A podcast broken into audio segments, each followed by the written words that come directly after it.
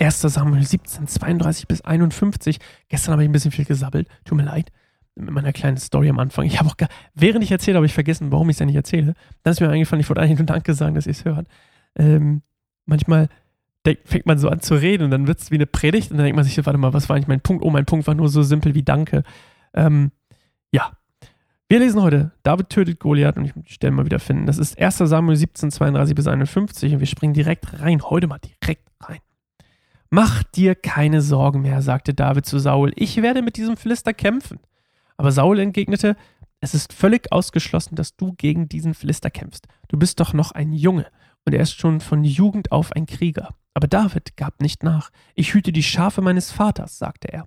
Wenn ein Löwe oder ein Bär kommt, um ein Lamm aus der Herde zu rauben, dann verfolge ich ihn, schlage auf ihn ein und reiße ihm das Lamm aus dem Maul. Wenn das Raubtier mich dann angreift, packe ich es an der Mähne und schlage es tot. Geiler Typ. Das habe ich schon mit der Löwen, mit der, das habe ich schon mit Löwen und Bären gemacht. Und so wird es auch diesem unbeschnittenen Philister ergehen, denn er hat das Herr des lebendigen Gottes verhöhnt.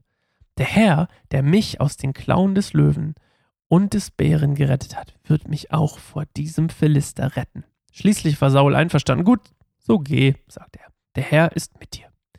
Er gab David seine eigene Rüstung. Er setzte ihm einen bronzenen Helm auf und zog ihm einen Brustpanzer an. David schnallte sich Sauls Schwert um und versuchte damit zu gehen, denn er hatte so etwas noch nie zuvor getragen. Ich kann darin nicht äh, gehen, protestierte er. Ich bin nicht daran gewöhnt. Und er legte die Rüstung wieder ab. Dann holte er fünf glatte Kiesel aus einem Bach und legte sie in seine Hirtentasche. Und so näherte er sich bewaffnet, bewaffnet nur mit seinem Hirtenstab und einer Schleuder, Steinschleuder, äh, dem Philister. Der Philister trat David entgegen. Sein Schildträger ging ihm voran. Er schnaubte verächtlich über diesen sonnengebräunten, gut aussehenden Jungen. Ich bin ein Hund, rief er David zu, dass du mit deinem Stock auf mich zukommst? Und er verfluchte David im Namen seiner Götter. Komm herüber, ich werde dein Fleisch den Vögeln und wilden Tieren vorwerfen, rief er David zu. David rief zurück, Du trittst mir mit Schwert, Speer und Wurfspieß entgegen, ich aber komme im Namen des Herrn, des Allmächtigen, des Gottes des israelitischen Heeres, das du verhöhnt hast. Heute wird der Herr dich besiegen, und ich werde dich töten und dir den Kopf abhauen. Und dann werde ich die Leichen deiner Männer den Vögeln und wilden Tieren vorwerfen, und die ganze Welt wird wissen, dass es einen Gott in Israel gibt. Und jeder wird wissen, dass der Herr keine Waffen braucht, um sein Volk zu retten. Es ist sein Kampf. Der Herr wird euch in unsere Hände geben. Als der Philister sich auf ihn zubewegte, um ihn anzugreifen, lief David ihm rasch entgegen. Er griff in seine Hirtentasche, holte einen Kiesel heraus, schleuderte ihn, traf den Philister an der Stirn. Der Stein bohrte sich in seine Stirn und er fiel mit dem Gesicht voran auf den Boden. So triumphierte David nur mit Stein und Schleuder über den Philister, besiegte und tötete ihn und weil er kein Schwert hatte, lief er herüber, zog das Schwert des Philisters aus der Schneide, Scheide, tötete ihn und schlug ihm den Kopf ab.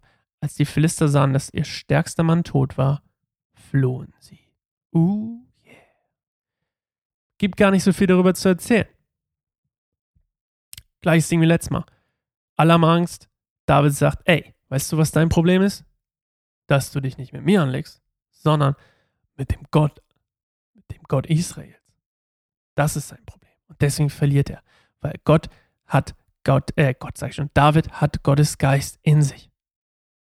Und der befähigt ihn. Und der macht ihn stark. Stärker als Goliath. Gleiches Prinzip übrigens wie bei, bei den Israeliten damals, die Saul gewählt haben. Guckt, Goliath guckt aufs Äußere, verhöhnt sein Äußeres. Ja, deswegen wird auch nochmal gesagt, Mensch, er verhöhnt ihn, der war gut gebräunte, gut aussehende kleine Junge, weißt du man? Aber der guckt auch wieder nur aufs Äußere. Das gleiche, was damals die Israeliten, das ist hier gerade so ein bisschen das Theme, ja, also das Thema so drüber hinaus. Das ist gerade so der, der, der, der große Bogen sozusagen ist, hey, die gucken alle nur aufs Äußere. Gott guckt ins Innere.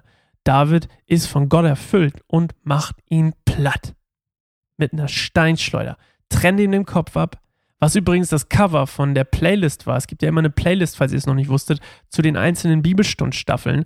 Und ich hatte so ein cooles Bild gefunden, wo er, wo David so Goliaths Kopf hochhebt, hab dann aber gemerkt, upsi, das ist zu gewalttätig, das kann ich nicht auf Spotify zeigen.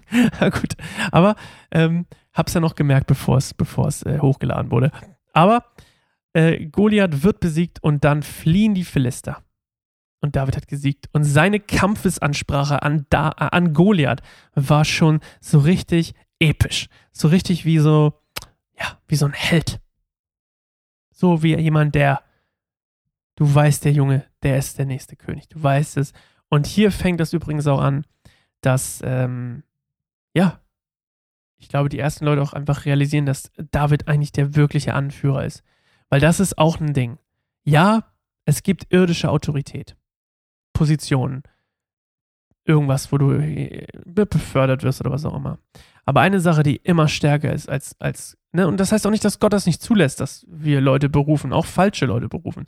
Aber der Punkt ist, geistliche, göttliche Autorität ist was, was man nicht einfach so erschaffen kann. Oder was heißt nicht erschaffen? Man kann es gar nicht erschaffen. Es kann nur von Gott kommen. Und man merkt es Menschen einfach an, wenn sie eine göttliche Autorität haben, wenn sie nicht irgendwie gewählt wurden durch irgendeinen Kram, sondern das ist was anderes. Das gibt es auch. Gerade hier, wo ich wohne, in Halle, im Osten gibt es das noch sehr. Diese Hörig Hörigkeit, dieses Nicken, Nicken, wenn jemand von oben was sagt, diese Obrigkeitsdenken, weil das noch aus der DDR kommt. Aber ich sag euch, Gottes Autorität, wenn das in jemandem liegt, ist anders. Trust me on that one.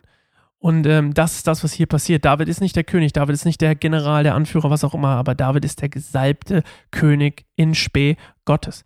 Er hat göttliche Autorität in sich. Und das ist das, ne, der Glaube, der ihn stark macht. Super. Wie es weitergeht, lesen wir morgen in einer neuen Folge Bibelstand Goldmund.